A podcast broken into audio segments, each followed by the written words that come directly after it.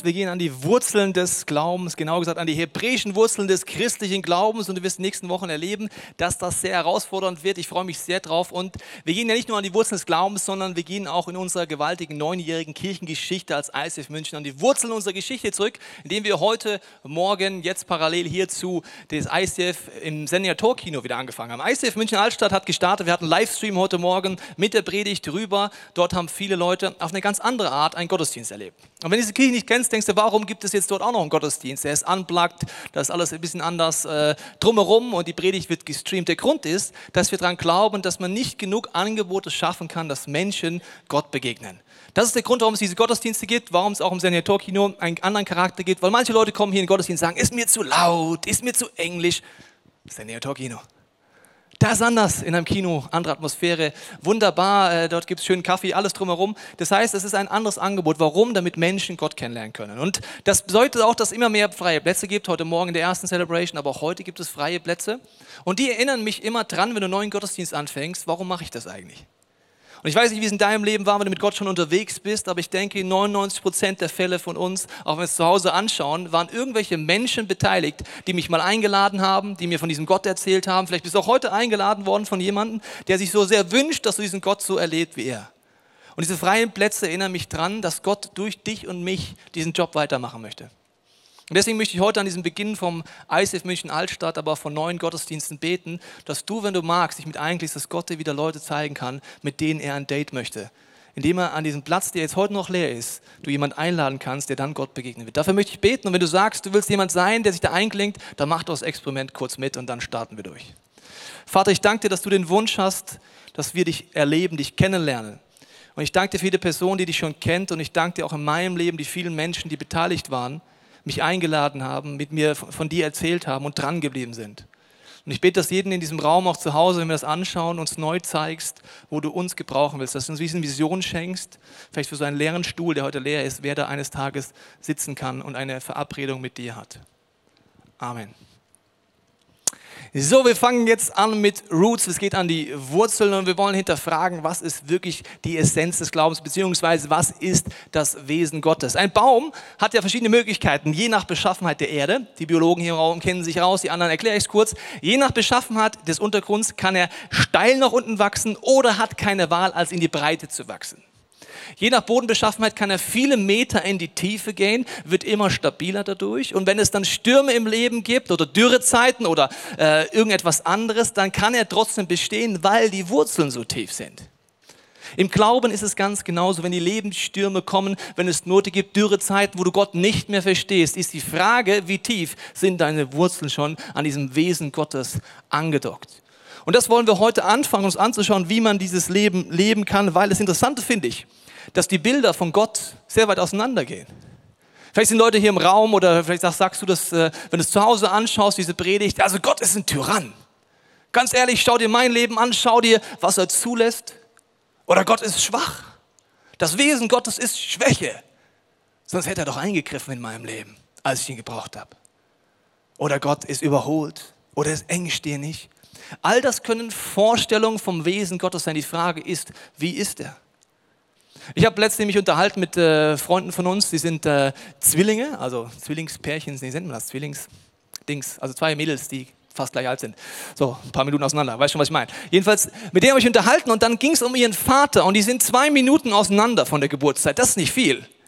Ihre Perspektive auf ihren Papa ist 180 Grad, das Gegenteil.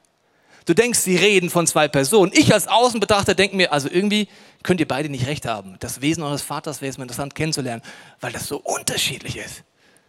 Und so ist es bei Gott auch. Wenn du tief gehst in den Wurzeln, wirst du beim Wesen Gottes herauskommen. Und das wollen wir uns anschauen. Und wir werden uns etwas anschauen, dass äh, Gott auf den ersten Seiten der Bibel anfängt, darüber zu reden. Und warum fangen wir im ersten Teil der Bibel an?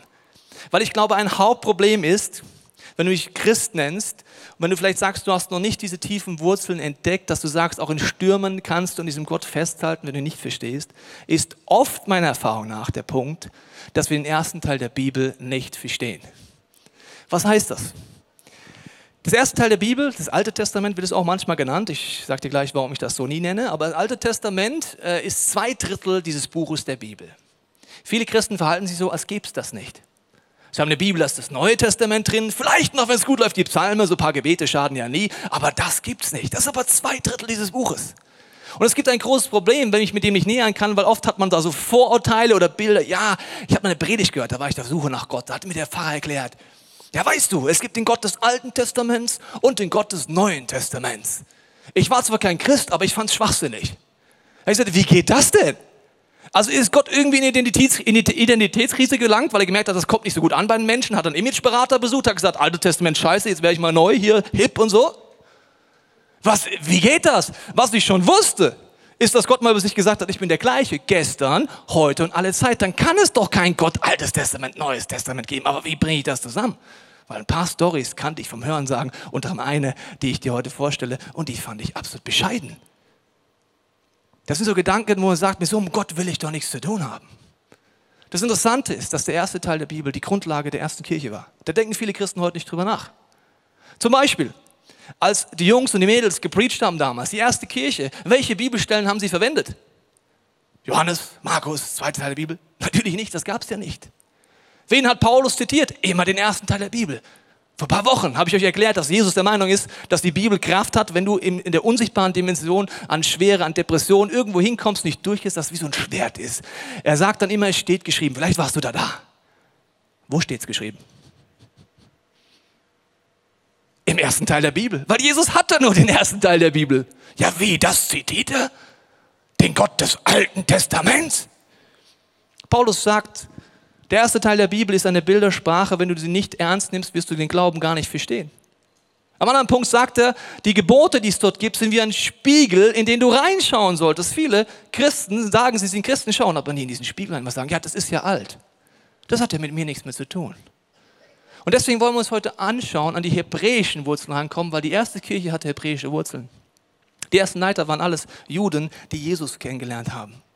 Sie kannten den ersten Teil der Bibel. Und ein, äh, ein messianischer Jude wird dir erklären, wenn du sagst, was ist mit dem ersten Teil der Bibel, sagt er dir, ja, da kannst du sehen, dass Gott Liebe ist. Was? Und dass er ein Vater ist. Hä? Hast du noch alle Latten am Zaun? Hast du das gleiche Buch gelesen wie ich? Ja, das kannst du da sehen. Offensichtlich sind die hebräischen Wurzeln anders, als wir sie kennen. Kaiser Konstantins, 300 nach Christus, weißt du, was der gemacht hat? Der hat Christentum als Staatsreligion eingeführt und er hat Juden gehasst. Und als Folge dessen hat er alle jüdischen, hebräischen Wurzeln aus der Kirche rausgekattet. Alle Leiter, die hebräische Wurzeln haben, weggekattet. Den ersten Teil der Bibel war dann nicht mehr in. Er wollte es wegmachen. Und an diesem Punkt kam etwas, wo Paulus 300 Jahre vorher vorgewarnt hat. Er hat gesagt, Jungs, Mädels, liebe Christen, wenn ihr eure Wurzeln nicht mehr kennt und die sind hebräisch, übrigens Jesus, ist jetzt absolut No-Brainer, ja, ist Hebräer gewesen. Also wenn ihr die nicht mehr kennt und arrogant werdet und sagt, das brauchen wir nicht, erster Teil der Bibel, sowas, hat mit mir nichts mehr zu tun, warnt Paulus bereits im Jahre 60 nach Christus, das niemals zu tun.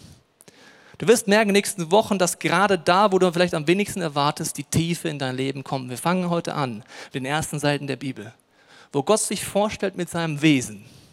Diese absolute Voraussetzung ist, den, Recht, den Rest auf dem richtigen Ort zu hören. Und er sagt an einer Stelle, die Jesus auch später aufnimmt, folgendes. Ich bin der Gott Abrahams und der Gott Isaaks und der Gott Jakobs. Gott ist nicht ein Gott der Toten, sondern der Lebenden. Gott definiert sein Wesen auf den ersten Seiten der Bibel durch eine Freundschaft mit drei Männern. Hä? Wieso das? Wieso kann ich an dieser Freundschaft zu diesen drei Jungs Gottes Wesen kennenlernen? Ich gebe dir mal einen kostenlosen Tipp. Wenn du gerade auf der Partnersuche bist und gerade so einen fashion jungen Kerl kennenlernst, ja, auch andersrum geht es auch, und dann sagst du dir, Mensch, wie, was für ein Wesen hat der denn so? Also wenn mit mir zusammen ist er so, so charmant und so treu und so herzig. Und dann sage ich folgenden Tipp. Schau dir seinen Freundeskreis an. Warum? Wenn in seinem Freundeskreis zum Beispiel nur Männer sind, die immer einen über den Durst trinken, untreu sind, fremdgehen und jeder Frau hinterher pfeifen, ist es ein Spiegelbild, ob es dir gefällt oder nicht, für das Wesen deines Freundes. Deine Freunde, oder du hast die falschen Freunde, dann solltest du diese Freundschaften dringend überdenken sind ein Spiegel für das, was dir wichtig ist, was du lebst. Das heißt, Gott sagt, diese drei Freunde zeigen dir, wer ich bin, welches Wesen ich habe. Und wir wollen mal einsteigen und schauen, was das bedeutet. Abraham wird übrigens als Vater des Glaubens definiert. Und jetzt schauen wir mal, was man da an diese Wurzeln lernen kann. 1. Mose 17, 1. Und Abraham war 99 Jahre alt. Es ist relativ in, mit 74 Jahren Bundespräsident zu werden. 99 ist älter. Da erschien der Herr dem Abraham und sprach zu ihm, ich bin Gott der Allmächtige, lebe vor meinem Angesicht und sei untadelig. Ich bin Gott der Allmächtige. Gott stellt sich diesem Abraham vor und der Gott der Allmächtige heißt im Hebräischen El Shaddai. El Shaddai heißt Versorger. Gott stellt sich vor, Servus, Christi Abraham, ich bin Gott, ich bin dein Versorger, ich bin El Shaddai. Und dieses Wort El Shaddai wird abgeleitet von einer Mutterbrust. Die meisten im Raum verstehen sofort, was das bedeutet. Njam, njam, njam,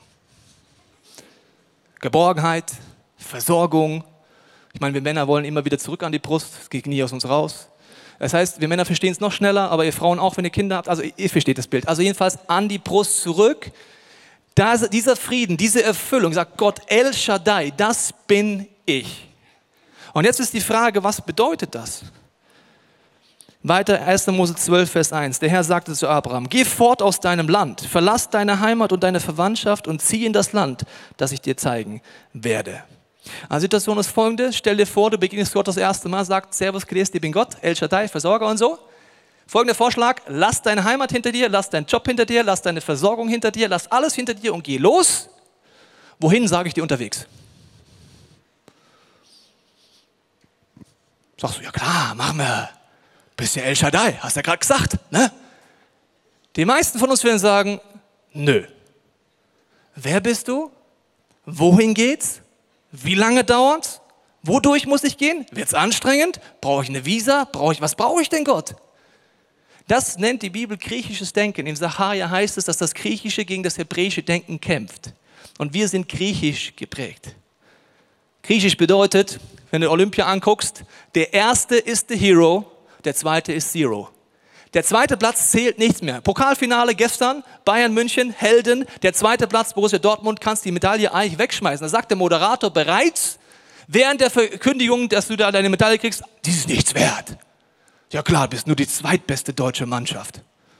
Und es gibt Millionen von Kickern, die sind schlechter als du. Aber es ist nichts wert. Das ist griechisches Denken. Hebräisches Denken ist anders. Griechisch Denken ist immer, man muss es kontrollieren, muss im Griff haben. Also ein griechisch denkender Christ würde Gott antworten, wohin, wodurch, wie lange, was springt dabei für mich raus und keine Lust Gott. Ein hebräisch denkender Christ sagt, okay, let's go. Warum sagt Abraham, okay, wir gehen? Er kannte Gottes Wesen. Ab der ersten Sekunde. Er ist der Vater des Glaubens. Er definiert, wer Gott ist. Und für ihn war es überhaupt nicht entscheidend, wohin es geht, wodurch es geht, wie lange es geht, was für ihn rausspringt. Für ihn war nur eine einzige Sache entscheidend. Mit wem er geht. Er hat gesagt, Gott, mein Versorger, wenn du dort mit mir hingehst, gehe ich. Ohne alles zu verstehen zu diesem Zeitpunkt eine komplett andere Einstellung. Wenn du mit Gott unterwegs bist, schon merkst du, das dauert bei uns oft Jahre, bis wir dort sind. Der Definition des Glaubens, die Wurzeln ist, dass wir dort hinkommen. Und Wurzeln gibt es jetzt ein Problem. Die Biologen wissen das bereits. Wurzeln gehen nicht, zack, bumm, unten. Baumpflanzen, zack, bumm, Wurzeln da. Die wachsen. Oh, schon 10 Zentimeter.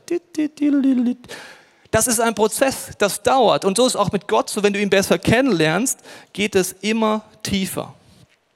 Und wir wollen jetzt in eine Geschichte einsteigen, um zu gucken, was heißt das jetzt, das Wesen Gottes zu kennen. Und ich nehme bewusst eine Geschichte, wo ich mich jahrelang darüber aufgeregt habe aufgrund meines griechischen Denkens. Und vielleicht hast du von dieser Geschichte schon mal gehört und sehr wahrscheinlich hast du dich auch schon aufgeregt. Also anschnallen, jetzt wird's krass. 1. Mose 22. Einige Zeit danach geschah es, Gott stellte Abraham auf die Probe. Abraham rief er, ja, erwiderte Abraham. Gott stellt auf die Probe ein Prinzip, muss ich dir leider verraten, von der ersten und letzten Seite und auch ein Prinzip in deinem Leben. Gott stellt uns auf die Probe. Warum?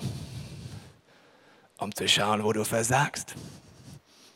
Um dir aufzuzeigen, dass du ein Vollpfosten bist, dass du es einfach nicht drauf hast. Nein. Ich erkläre dir etwas aus der Schule. Ich bin Lehrer, es ist ein Geheimnis, weil auch meine Lehrerkollegen haben das teilweise vergessen. Wofür wurden Proben erfunden? Um den Schülern Feedback zu geben, dass er dumm ist, dass er halt besser lernen muss. Das heißt auch Lernzielkontrolle. Für wen ist die Lernzielkontrolle? Natürlich auf der einen Seite für den Schüler, aber das Schulsystem versteht, eigentlich nur bedingt für den Schüler, sondern für den Lehrer. In deinem Studium lernst du, du machst eine Lernzielkontrolle, um zu merken, wo haben deine Schüler Herausforderungen, um dann individuell 30 Schüler zu fördern. Bisschen größenwahnsinnig, aber das wäre die Idee.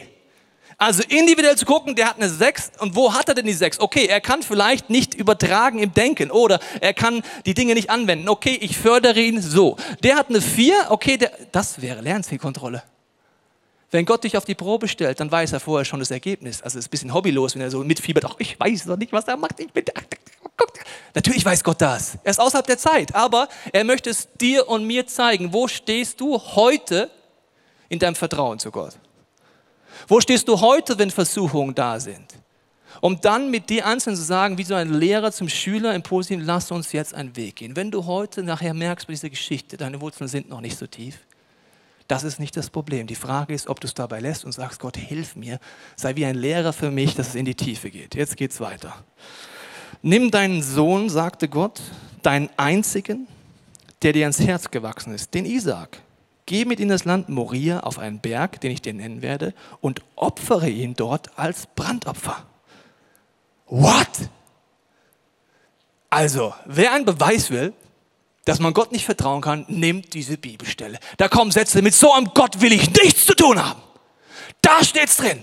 Zum Glück ist ja nun Gott des Alten Testaments, nicht des Neuen Testaments. Oder was für irgendwelche Vorstellungen. Oder Leute sagen, deswegen muss man Religion verbieten. Da steht's. Ein Sohn töten. All das ist leider griechisches Denken und nicht hebräisches Denken. Und wenn du hier aufhörst zu suchen, wirst du nicht mit den Wurzeln beim Wesen Gottes rauslaufen, sondern abhör, vorher aufhören und sagen, das bringt doch alles nichts. Isaac war sein einziger Sohn. Es war seine ganze, seine ganze Träume lagen auf diesem Sohn. All seine Wünsche. Das sind Momente, wo Gott dich vielleicht in eine Situation führt, wo er sagt, lass diesen Traum, diese Vision los. Das sind so Momente, wo du denkst, warum? Ich wünsche mir aber Kinder. Ich wünsche mir aber das und das. Das loslassen können wir erstmal gar nicht, weil wir denken, nein, ich halte es lieber fest. Und jetzt wird es abgefahren. Am nächsten Morgen stand Abraham früh auf. Er spaltete Holz für das Opferfeuer, belud seinen Esel und machte sich mit seinem Sohn auf den Weg zu dem Ort, von dem Gott gesprochen hatte. Auch zwei Knechte nahm er mit. Was ist mit diesem Mann in dieser Nacht passiert? Viele Menschen glauben, dass die Leute in der Bibel Helden sind, zu denen wir aufschauen und sagen, boah, der Abraham, das schaffe ich nie. Das ist halt ein Held. Und ich bin kein Held. Ich bin Otto Normalverbraucher Christ und das ist Germany's Next Top Christ. Der Unterschied ist, Abraham ist ein Mensch wie du und ich mit Zweifeln, mit Ängsten, mit Kämpfen. Woher weiß ich? Weil die Bibel tut von keinem einzigen Glaubensheld ein Bild zeigen, dass die perfekt sind. Die versagen alle. Der macht Notlügen, der sucht Abkürzungen, der ringt und sagt, Gott, kannst du es nochmal bestätigen? Wie war das nochmal? Nochmal bitte, nochmal. Der ist ein Mensch mit Zweifeln. Das heißt, meiner Meinung nach lag der die ganze Nacht wach. Gott sagt, er ist mein Versorger und jetzt soll ich losgehen und meinen Sohn opfern. Er ist hin und her gerissen, aber seine Wurzeln sind so am Wesen Gottes, dass er losgeht, ohne Gott zu verstehen zu diesem Zeitpunkt ohne Gott zu verstehen. In Situationen, wo du arbeitslos bist, wo die Finanzen knapp werden, wo Leid in deinem Leben ist, dort an Gott dran zu bleiben, ohne ihn zu verstehen, hieße, deine Wurzeln sind da ganz, ganz unten. Auch in Dürrezeiten des Lebens weißt du tief drin, wer Gott ist. Am dritten Tag erblickte er den Berg in der Ferne. Drei Tage lang ist sein Sohn schon für ihn gestorben. Drei Tage lang mit diesem Schmerz. Da sagt er zu den Knechten, bleibt hier mit dem Esel. Ich gehe mit dem Jungen dort hinauf, um mich vor Gott niederzuwerfen. Dann kommen wir wieder zurück. In diesem Vers gibt es viele Hinweise, wie Gott, wie er Gottes Wesen kennt. Erstens, Er geht dort hoch das, Wort nieder, hoch, das Wort niederwerfen heißt Worship, Anbetung, Lobpreis. Das ist das erste Mal, dass in der Bibel von diesem Wort geredet wird. Das werden wir uns in den nächsten Wochen ankommen. Gucken, Johannes Hartl wird kommen und werden uns Dinge angucken, was heißt eigentlich wirklich Anbetung. Ein krasser Hinweis findet man hier. Aber ich möchte auf das anders eingehen. Er sagt zu seinen Knechten, mein Sohn und ich, wir werden dort hochgehen, Gott anbeten und wir werden wieder runterkommen. Hat der Gott nicht verstanden, oder was? Hallo, Abraham? Du musst deinen Sohn opfern da oben. Du kommst alleine als gebrochener Mann wieder runter, weil Gott ist ein Tyrann. Nein, wir kommen runter. Im zweiten Teil der Bibel kriegst du den Hinweis, warum er diese Überzeugung hat. Hebräer 11 heißt es, Abraham glaubte so unerschütterlich an Gott, dass er sogar bereit war, seinen einzigen Sohn Isaac zu opfern, als Gott ihn auf die Probe stellte. Und das, obwohl ihm Gott ein Versprechen gegeben hatte und gesagt hatte, vom Isaac wird deine gesamte Nachkommenschaft abstammen. Jetzt kommt der Hinweis. Abraham traute es Gott zu, dass er Isaac sogar von den Toten auferwecken könnte. Und bildlich gesprochen hat Gott Isaac das Leben zurückgeschenkt. Dieser Mann geht auf diesen Berg mit einem Kampf in seinem Herzen. Tief drinnen kennt er El Shaddai. Okay Gott, ich verstehe dich nicht. Ich gehe dort hoch. Ich gehe die Wege. Und wenn ich meinen Sohn wirklich dort töte, dann wirst du ihn einfach wieder auferwecken. Boah, das ist eine andere Dimension, oder? Das heißt, obwohl alles gegen Gott spricht in deinem Leben, obwohl alles wegbricht, obwohl alle sagen, vertraue diesem Gott nicht mehr tief drin, diese Wurzel so tief in deinem Herzen ist die Gewissheit, doch Gott, ich bleibe an dir dran. Der Unterschied zwischen den Helden des Glaubens und vielleicht unserem Leben ist nicht, dass sie perfekt waren, sondern dass sie dran geblieben sind. Dass sie nicht aufgegeben sind, selbst in Situationen, wo sie nichts mehr verstanden haben, gesagt, okay, Gott, ich gehe jetzt weiter diesen Berg hoch. Wir werden wieder runterkommen. Abraham packte seinen Sohn Holzscheiter auf den Rücken. Er selbst nahm den Zweck mit den glühenden Kohlen und das Messer. Sie gingen beide miteinander. Sein Sohn musste das Holz auf diesen Berg hochschleppen. Nach einer Weile sagte Isaac, Vater, ja mein Sohn, Feuer und Holz haben wir, aber wo ist das Lamm für das Opfer? Ich bin Vater und ich kann mir vorstellen, welche Kämpfe er in sich hatte und dieser Moment ist ein weiterer Stich in sein Herz. Die Gedanken und die Zweifel kommen, was um alles in der Welt mache ich hier? Dein Sohn fragt dich, Vater, wo ist das Opfertier? Und du weißt, du gehst mit dem Ziel hoch, ihn zu opfern. Aber du verstehst es nicht, du kannst dir nicht vorstellen, Gott wird ihn wieder aufwecken. Du bist in diesem Kampf drin, kann ich Gott vertrauen? Das sind die Momente in deinem Leben, wo du eigentlich aufhörst, mit Gott zu gehen, wo du an diesem Berg umdrehst in deinem Leben. Anstatt zu sagen, ich gehe Schritt für Schritt weiter. Und du wirst sehen, nur weil er weitergeht, kommt er in eine Dimension rein, wo wir sonst niemals hinkommen. Er sagt dann, Gott wird schon für ein Opferlamm sorgen. Er ist der Versorger. Sie gingen die beiden weiter. Auch wenn es in deinen Finanzen so aussieht, als würde Gott nicht wirken. Wenn du durch Mangel durchgehst, Gott wird schon sorgen. Auch die Sehnsüchte in deinem Leben. Gott wird schon sorgen. Sie kamen zu dem Ort, von dem Gott zu Abraham gesprochen hatte. Auf dem Berg baute Abraham einen Altar und schichtete die Holzscheite auf. Er fesselte Isaak und legte ihn auf den Altar oben auf den Holzstuhl. Schon fasste er nach dem Messer, um seinen Sohn zu schlachten. Das heißt, es gibt Momente in deinem Leben, wo Gott irgendwie nicht zu früh kommt, nicht zu spät kommt, aber so knapp vorher. Da rief der Engel des Herrn vom Himmel her. Abraham, Abraham, ja, wieder er. Und der Engel rief, halt ein, tu dem Jungen nichts zuleide. Ich weiß, dass du Gott gehorchst. Du warst bereit, mir sogar deinen einzigen Sohn zu opfern. Lernzielkontrolle. Für wen? Gott wusste es schon vorher. Für Abraham. Und warum führt er in diesen Punkt? Weil Gott ihm jetzt etwas zeigt, was eines für mich der atemberaubendsten Dinge ist auf den ersten Seiten der Bibel. Weil Abraham nicht aufhört und weitergeht, gibt es, wenn du die Bibelstellen zusammen hast, nur eine Erklärung. In diesem Moment, wo er seinen Sohn opfern will, packt ihn der Heilige Geist und macht mit ihm eine Zeitreise 2000 Jahre nach vorne. Und als er wieder sich die Augen reibt, ist er 33 nach Christus auf demselben Berg Moria, aber an einer etwas anderen Stelle. Er schaut hin und sieht einen Felsvorsprung, der sieht aus wie ein Schädel. Man nennt es später mal Schädelstätte oder Golgatha. Als er wieder hinguckt, ist da eine Menschenmasse auf einmal, wo er gerade eben mit seinem Sohn war. Und er sieht einen jungen Mann, der Holz auf dem Rücken hat, ein Kreuz und es nach oben schleppt. Er denkt erst, das ist Isaac. Als er genau hinguckt, sieht er, das ist nicht Isaac. Das ist der Messias, der Retter der Welt, der Sohn Gottes, das ist Jesus.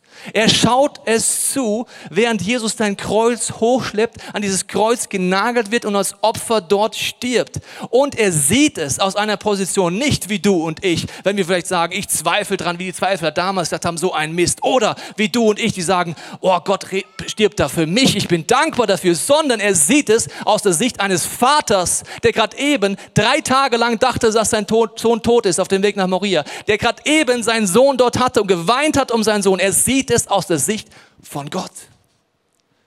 Die ganze Situation. Er sieht es, wie Jesus dort stirbt für alle Dinge, die dich und mich limitieren. Für unsere Schuld, für unsere Krankheiten, für die Lasten. Er schaut zu, sieht, wie er stirbt und drei Tage Jesus tot ist und er weiß, wie der Vater sich fühlt, weil gerade eben war sein Sohn gefühlt drei Tage tot. Und er sieht, wie Jesus von den Toten aufersteht.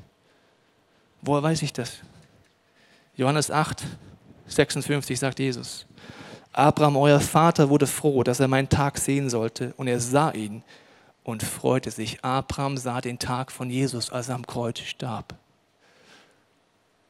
Weil Abraham nicht aufgibt, obwohl alles gegen Gott steht, weil er immer weitergeht, lernt er Gott in einer Dimension kennen, die er vorher nie gedacht hat, nämlich dass Gott ihm Einblick in sein Herz gibt. Das ist Anbetung am Ende vom Tag. Wie denkt Gott? Was fühlt er? Was ist sein Wesen? Er ist der Vater des Glaubens, weil er sagt, schaut, Abraham ist dran geblieben und kannte mich als El Shaddai. Als Abraham aufblickte, sah er einen einzelnen Schafbock, der sich mit seinen Hörnern am Gestrück verfangen hatte. Also nachdem meiner Meinung nach er diese Dimension gesehen hat und er wieder da ist und zurück und auch voll weggebeamt ist, er ging hinüber und nahm das Tier und opferte es anstelle seines Sohnes auf dem Altar. Er nannte den Ort, der Herr sorgt vor, El Shaddai. Noch heute sagt man, auf dem Berg des Herrn ist vorgesorgt, auf diesem Berg, wo später Jesus sterben wird. Noch einmal rief der Engel des Herrn vom Himmel her und sagte zu Abraham, ich schwöre bei mir selbst, sagte Herr, weil du mir gehorcht hast und sogar bereit warst, mir deinen einzigen Sohn zu geben, werde ich dich segnen. Ich glaube, dieses Opfer auf diesem Berg ist der größte Worship, den es bis dahin in der Bibel gab. Wenn du Gottes Wesen siehst, sein Herz gibst, dann kommst du an einen Punkt, wo du ihn wegen ihm anbetest. Wegen seinem Herz. Und nicht, damit du etwas bekommst, ein schönes Gefühl hast, sondern weil du ihn kennenlernst als El Shaddai, als Versorger. Und segnen heißt im Leben von Abraham finanziell, ja. Aber das heißt nicht, dass du viel Geld hast, sondern dass wenn du El Shaddai als Versorger kennst, hat das Konsequenzen. In meinem Leben, als ich verstanden habe, dass Gott mich versorgt, bin ich in den Schritt gegangen, dass ich 10%, dieses Symbol aus der Kirche, und was Abraham auch tut, er nimmt 10% von seinen Erbeutungen und gibt es in den Priester zurück. Das heißt, 10% gebe ich in die Kirche zurück. Warum mache ich das? Weil ich sage, Gott ist mein Versorger. Und nur weil ich ihn so kenne und durch Finanzen so immer mehr erlebe, mache ich das, dass die Kirche Möglichkeit hat, Menschen Plattformen zu kreieren, dass sie ihn kennenlernen. Das ist ein ganz praktischer Schritt. Wenn du nur den Zehnten hörst zum Beispiel und sagst, ja, so ein Mist, dann kennst du Gott noch nicht. Du kennst ihn nicht, wie Abraham ihn kannte, als dein Versorger. Wenn du sagst, geh weg, Gott, ich will nichts mehr mit zu tun haben in Situationen, dann kennen wir ihn noch nicht gut genug. Und Gott lässt gerade die Wurzeln wachsen. Deswegen bitte ich dich, gib nicht auf. Wenn du in einer Situation bist, wo du Gott gerade nicht verstehst, gib nicht auf. Er möchte mit dir dorthin kommen, wie er mit Abraham war, dass er das tiefer versteht und ihn kennenlernt. Segen finanziell auf eine Art, aber auch, dass man ein Vermächtnis hinterlässt. Deine Nachkommen mache ich so zahlreich wie die Sterne am Himmel und die Sandkörner am Meeresstand. Sie werden ihre Feinde besiegen und ihre Städte erobern. Bei allen Völkern der Erde werden die Leute zueinander sagen, Gott segne dich wie die Nachkommen Abrahams. Das ist die Belohnung dafür, dass du meinem Befehl gehorcht hast. Abraham kehrte wieder zu seinen Knechten zurück und sie gingen miteinander nach Beersheba. Dort blieb Abraham wohnen. Abraham, wenn es die Diskussion ganz abgedruckt wäre, hätte bestimmt gesagt, Gott, ganz ehrlich, ich bin doch schon beschenkt. Durch das, was du mir gerade gezeigt hast, ich bin schon beschenkt, zutiefst dankbar und angerührt, was du in meinem Leben tust und der Menschheit tust. Abraham kennt Gott als Versorger. Alles, was später in der Bibel kommt, wirst du auf dem falschen Ohr hören, wenn du Gott so nicht kennst. Jedes Gebot, das später kommt, wirst du als Anklage hören. Wenn du jetzt als deinen Versorger kennst, wirst du reingucken und sagen, okay, ich schaue in dieses Buch rein und sage, wo bin ich geistlich krank, mit dem Ziel, zu Gott zu gehen, zu diesem Arzt zu gehen, der sagt, komm zu mir. Ich bin dein Versorger, vertrau mir. Alles, was später kommt, wirst du auf dem falschen Ohr hören, wenn du Gott so nicht kennst. Im Versagen wirst du nicht aufstehen, sondern dich schlecht fühlen und dich anklagen lassen, diese teuflischen Gedanken zu lang, weil du Gott so nicht kennst. Als Abraham versagt, steht er einfach wieder auf. Er kennt in ihm Erfolg. Er weiß, er kann ihm vertrauen. Zum Beispiel als Lot, sein Neffe, sagt, ja, wir sind zu große Herden, lass uns trennen. Dann geht Abraham einfach hin und sagt, such du dir das Land aus. Und das eine Land war wüst, das andere war fruchtbar. Warum lässt er seinen Neffen wählen? Weil er weiß, wer El Shaddai ist. Okay, ich gehe in die Wüste, kein Problem. Gott wird mich versorgen. Am Ende ist seine Herde größer als die von Lot. Er kennt ihn in Erfolg, im Misserfolg, er kennt ihn in Finanzen, er kennt ihn als El Shaddai. Ich glaube, wenn du jetzt drüber nachdenkst, wirst du merken, ganz praktisch, wie tief du schon an diesem Punkt bist. Und ich möchte dich einladen, wenn in den nächsten Minuten werden wir dir einen Film zeigen mit dem Ziel, dass du es mal aus der Sicht, wie Abraham diesen Moment hatte, diesen Moment mitkriegst, als Jesus auf diese Erde kam, als er an dieses Kreuz geht und aufsteht. Und ich möchte beten, dass während dieser Zeit deine Perspektive sich ändert. Wenn du diesen Gott noch nicht kennst, noch nie erlebt hast, dass Jesus das für dich persönlich getan hat, lade ich dich ein zu beten, Gott, zeig mir in den nächsten Minuten, dass das wirklich für mich ist. Und wenn du diesen Jesus schon kennst, bitte ich dich, das Experiment zu machen und sagen, Gott, ich möchte das mal aus deiner Perspektive mehr verstehen, aus der Sicht eines Vaters.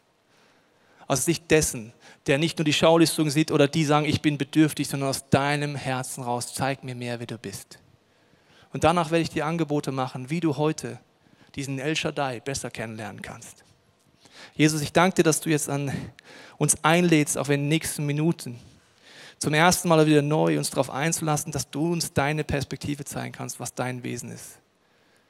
Und wie du dich diesen Patriarchen Abraham, Isaac, Jakob immer wieder als El Shaddai vorgestellt hast, bitte ich dich, dass jetzt der Startpunkt kommt, dass du jeden von uns, zu Hause oder hier, dich mehr vorstellst als der, der uns versorgt, dem man vertrauen kann, selbst wenn alles dagegen zu sprechen scheint. Amen.